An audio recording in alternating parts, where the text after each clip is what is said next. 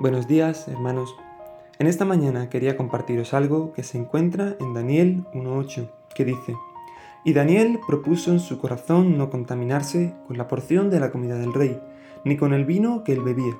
Pidió, por tanto, al jefe de los eunucos que no se le obligase a contaminarse. Daniel decidió no comer de esa comida, debido a que la carne probablemente era cerdo u otra comida prohibida en Levítico no estaba preparada de acuerdo con la ley judía y probablemente había sido sacrificada a los ídolos.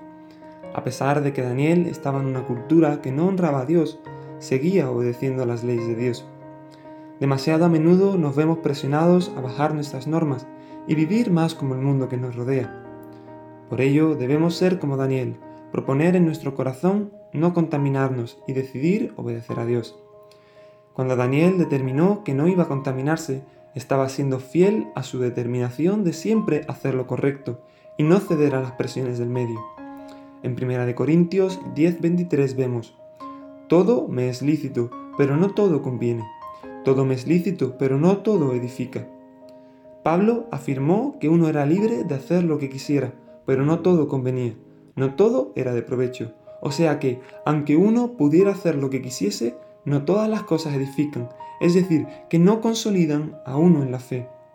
Hermanos, que como Daniel podamos cada día decidir no contaminarnos y obedecer a Dios a fin de edificar nuestras vidas y consolidar cada día más nuestra fe. Que la libertad que Dios nos ha dado la usemos para hacer lo correcto y glorificar a Dios. Dios te bendiga.